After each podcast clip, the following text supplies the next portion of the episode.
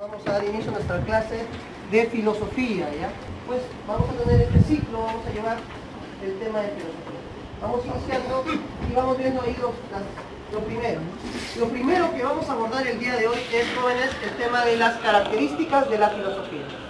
Entonces se dice, la primera característica que posee este saber es totalizadora. ¿Qué significa esto? Significa que la filosofía reflexiona sobre todo lo real, jóvenes.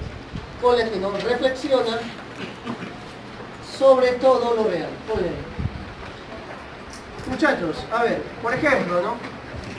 Si tú recuerdas la frase de, de Tales, Tales decía, el agua es el principio de todas las cosas, decía él, ¿no? Es el agua, decía él, es el principio, el principio de todas las cosas. Pues en esa frase ya está el carácter totalizador, pues. ¿Por qué? Porque mira, cuando Tales está preguntando por el principio de las cosas, no se está preguntando por el principio de algunas, sino de todas las cosas. Lo que hace posible comprender, jóvenes, la realidad, una visión general de la realidad. La filosofía, por eso, joven, nos da una concepción del mundo que la ciencia no te da. Tú eres un especialista, joven, si tú eres científico, te especializas en un punto, te vuelves especialista y el especialista conoce mucho de su especialidad, pero si le preguntamos algo de fuera de su especialidad, es un igno, ignorante. Joven, el especialista conoce mucho de su tema, pero ignora lo demás. El filósofo no, el filósofo tiene una concepción general del mundo, una idea general de la realidad. Y eso es lo importante, joven. Sigamos, radical.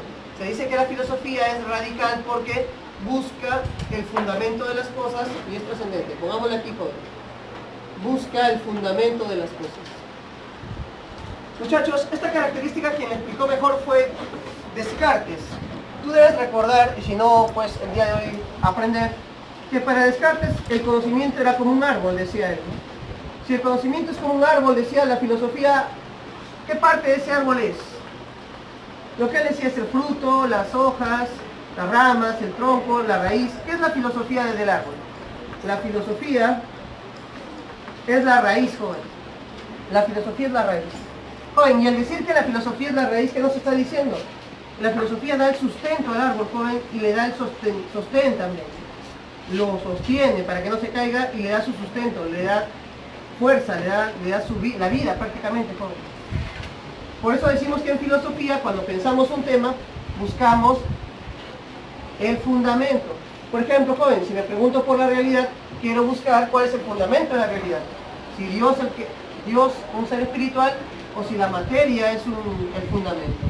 Joven, si hablo del conocimiento, estoy preguntándome si son los sentidos donde se origina el conocimiento o si esa es la razón donde se origina. O en ambos, o la sociedad, como dirían por ahí otros. ¿no? Copien ahí muchachos, eso es ser esto es ser radical, fundamentar las cosas.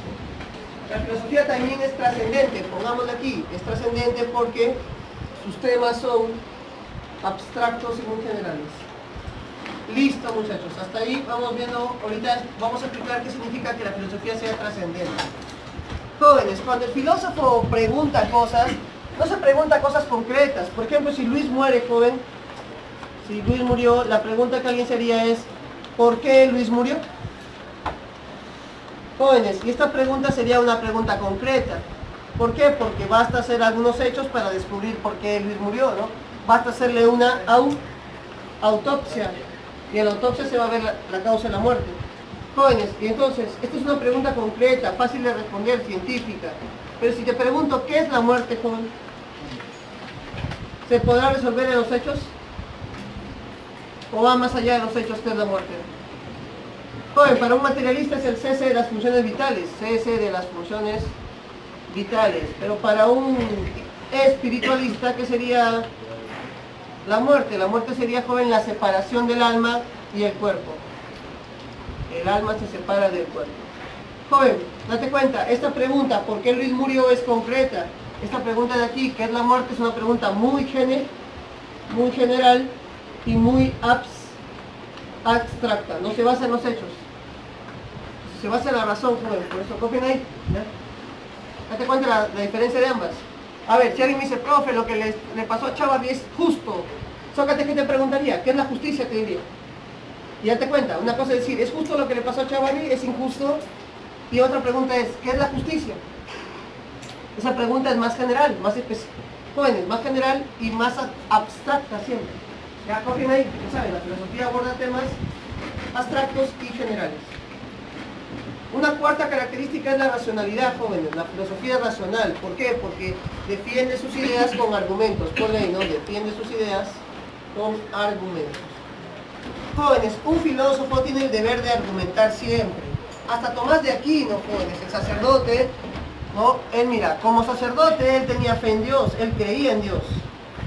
Pero ¿qué decía él? Yo, mi fe me basta a mí, pero también como filósofo, ¿qué tengo que hacer? Tengo que argumentar la existencia de Dios. Tengo que desarrollar cinco argumentos para probar que Dios existe, joven. Y esos cinco argumentos los volvieron famosos, joven, mira. Entonces, Tomás de Aquino, joven, siendo un sacerdote, un religioso, un hombre de fe, argumentó a favor de la existencia de Dios. Y eso es lo que toda persona debe hacer. Si crees en algo, argumentarlo, defenderlo. Racionalmente. Crítica, ponle ahí, joven. Crítica significa analiza y evalúa las ideas, joven, antes de aceptarlas. Antes de aceptarlas.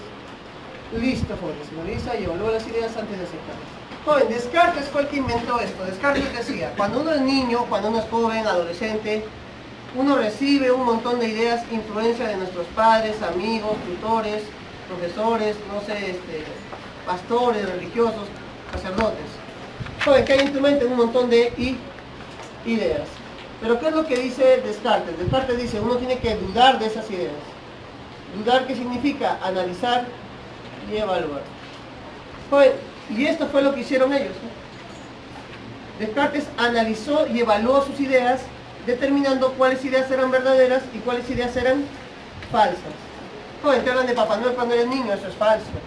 Este, las canciones de amor te dan a entender como que hay una persona que te complementa y que es, lo, media naranja, por ejemplo. Joven, falso. Hay varias ideas que tenemos en nuestra mente que son falsas, pero que han sido ahí entradas. Entonces, con la crítica, con la duda, con el análisis, vamos a descubrir que las ideas falsas deben ser rechazadas y solo las ideas verdaderas deben ser continuadas, ¿no? defendidas. Ponle ahí. Y ya sabes, eso significa ser crítico, dudar de tus ideas para poder evaluarlas. Por último, muchachos, la filosofía se caracteriza por ser problemática, es decir, no admite un punto de vista único, sino tiene varios puntos de vista. ¿no? Copien ahí. Entonces pongámosle aquí, la filosofía es problemática porque sus temas complejos, sus temas complejos admiten más de un punto de vista. Los temas complejos admiten varios puntos de vista. Listo, muchachos. Aquí tenemos las primeras ideas de los filósofos. ¿Para qué sirve la filosofía? Para ver, ampliar nuestra mirada de las cosas, de la realidad, para ver todos los puntos de vista que existen sobre un tema. ¿ya? La filosofía debe ser crítica, debe analizar sus ideas, ya viste, debe ser racional, debe dar argumentos, debe ser trascendente, muy abstracta, muy general, debe buscar los fundamentos de las cosas y sobre todo, joven, debe pensar toda la, realidad, toda la realidad. Ahí tiene las seis primeras características y continuamos ahorita con la clase. Estamos con buen tiempo. luego vamos a hacer la segunda parte.